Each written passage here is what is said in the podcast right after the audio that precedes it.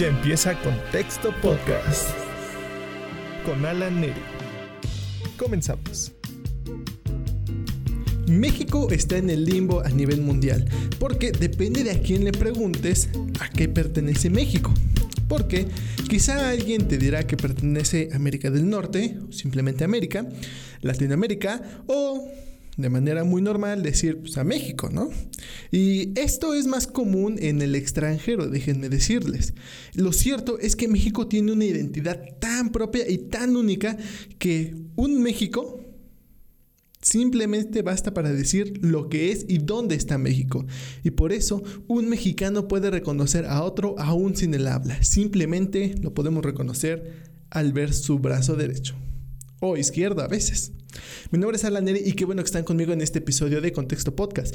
Esta vez hablaremos sobre un tema muy curioso que a mí este, me, interesó bastante y yo creo que a ustedes les puede eh, llegar a dar una pequeña curiosidad de lo cual sería bueno que todos estuviéramos enterados. Ahora, cuando digo que podemos reconocer a un mexicano con solo verle el brazo derecho, me refiero a literal, con solo verle el brazo derecho. Normalmente eh, muchas veces es el derecho, pero algunas veces también está en el izquierdo, pero ustedes me entienden. Eh, porque quizá te habrás dado cuenta que tus familiares y amigos tienen una marca en el brazo derecho. Dicha marca fue creada por una vacuna. Todos la tenemos, está más o menos por esta, esta parte del brazo. Y dicha marca fue creada por una vacuna. Cabe aclarar que no todos la tienen y cabe destacar que las generaciones actuales ya no presentan dicha marca. Es muy raro ya aquellos que la tienen. Más adelante te daremos el porqué de esto, pero eh, ya que ubicamos esa pequeña marca que tenemos en el brazo, te explicaré a qué se debe esta, esta marca que fue creada por la vacuna de la tuberculosis. Y ustedes me dirán, ¿por qué carajos vas a hablar de la tuberculosis y una marca que tenemos los mexicanos en el brazo? Porque es sumamente interesante y después de varios temas controversiales, llegó el momento de hablar algo más, más relax, algo que tú puedas compartir en, en ahora el Halloween o una convivencia, Día de Muertos que tengas. Que de hecho en México ya se acerca el Día de Muertos. Esta gran vacuna de la tuberculosis que nos administraron, más al ser recién nacidos, específicamente la vacuna se llama BCG. Bacillus de Calmet y Gourien. Perdonen, está en francés. No sé pronunciar el francés, pero más o menos así está. Es una vacuna que por lo contrario que puedes pensar es súper efectiva. Al grado que es la vacuna que se utiliza desde hace 100 años. Desde 1921 esta vacuna se aplica hasta la fecha. Y no me refiero a que es una vacuna que crearon y se... No, no, no. Sino la misma fórmula es la que se ocupa. Diferentes laboratorios la producen, pero es la misma fórmula de hace 100 años. Eh, la tuberculosis eh, es una de las primeras enfermedades de las que se tiene documentación, al menos el ser humano, la cual data de hace 15.000 años. Así de vieja es. Quizá no, no como la tuberculosis, obviamente, pero sí por los estragos que esta causaba. Y es que déjenme decirles que en el siglo XVII se le denominó la peste blanca y fue el periodo en el que mayor muertes hubo a nivel mundial, sobre todo en Europa. Y fue la causa de muerte número uno de toda Europa y prácticamente del mundo. Dicha peste duró 200 años. Muchas veces, mucho se conoce de la peste negra y bla, bla, pero la peste blanca también fue muy conocida y se llegó a demeritar de forma actual por los síntomas que más adelante les voy a decir. Como les dije, duró 200 años esta plaga. No fue erradicada realmente y hasta la fecha aún no está erradicada. Por lo tanto, en el siglo XIX, esta plaga fue vista con un poco de romanticismo ya fue aceptada en sociedad porque las mujeres burgueses hacían todo lo posible para contraer dicha enfermedad y así presumir los estragos que ésta producía, que era en sí adelgazar y que los pómulos se les resaltaran por lo mismo delgadas que estaban y porque podían pagar dicho tratamiento. Por eso las mujeres querían contraerlo porque se hacían ver más bellas y más deseables para la sociedad.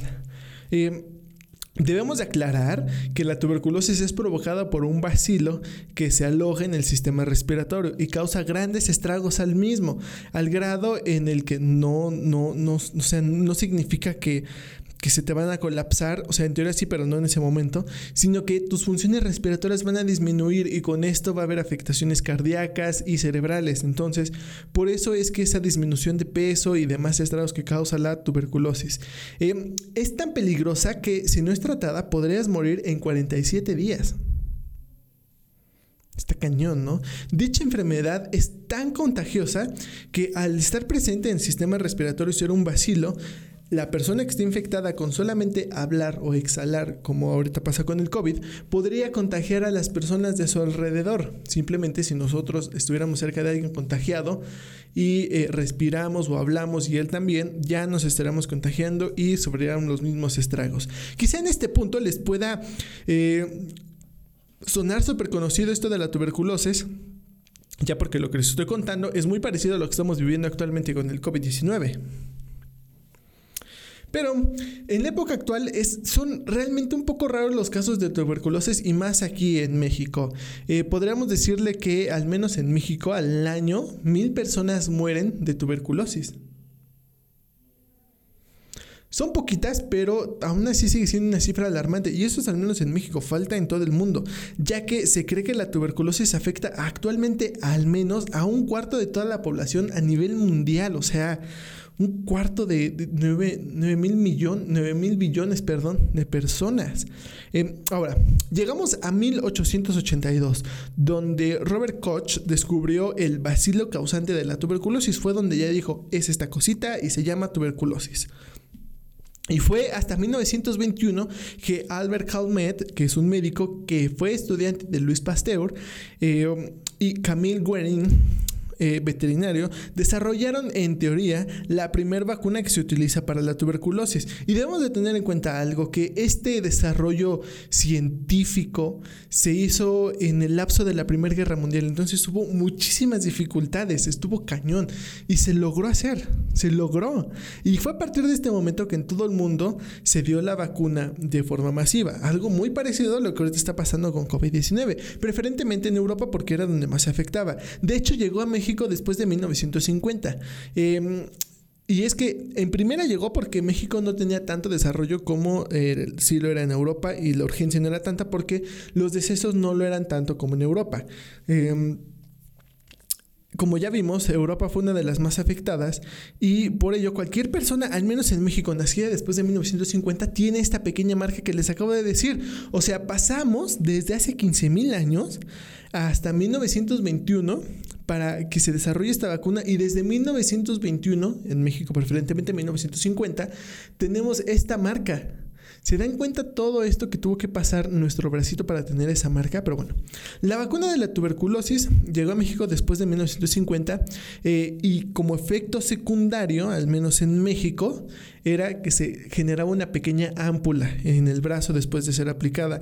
Esta ámpula se secaba y generaba esta pequeña costra y al caerse esta costra ya quedaba esta pequeña laceración en el brazo, esa pequeña marquita que todos tenemos los mexicanos, que en algunos es más grande y en otros es muy pequeña.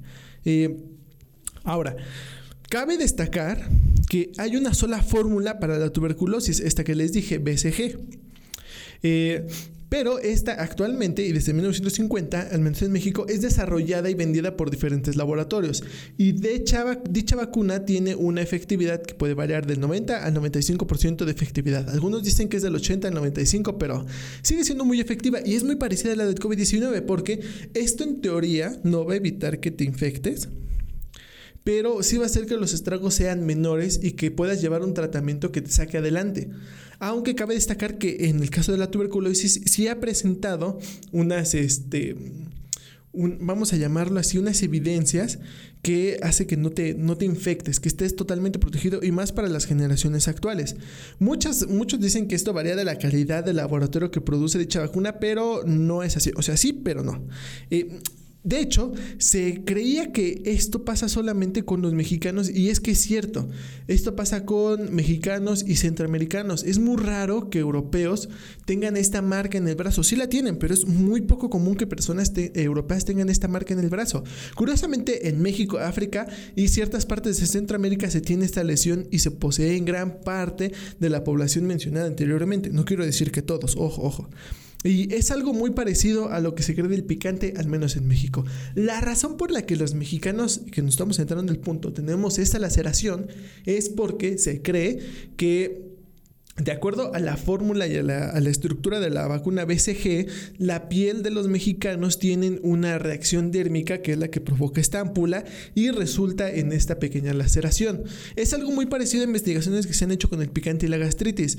Hay unas investigaciones que han hecho para determinar por qué los mexicanos sufrimos más de gastritis que la mayor parte del mundo. Se cree que al menos nuestro sistema digestivo ya tiene una cierta enzima que es la que detona este componente, a pesar de que nosotros estamos consumiendo chile o picante desde épocas prehispánicas.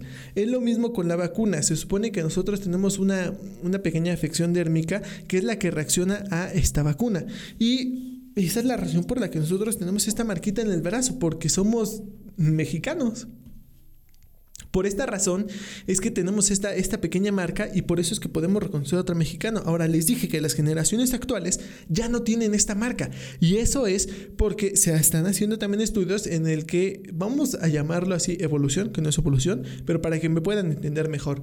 Es la evolución que se ha dado a través de al menos tres generaciones que se ha recibido esta vacuna, en el cual esta, esta reacción dérmica ya no está presente en al menos la mayoría de la población. Si ustedes tienen hijos pequeños, sobrinos o etcétera, pueden revisar y al menos uno va a tenerla y otro no.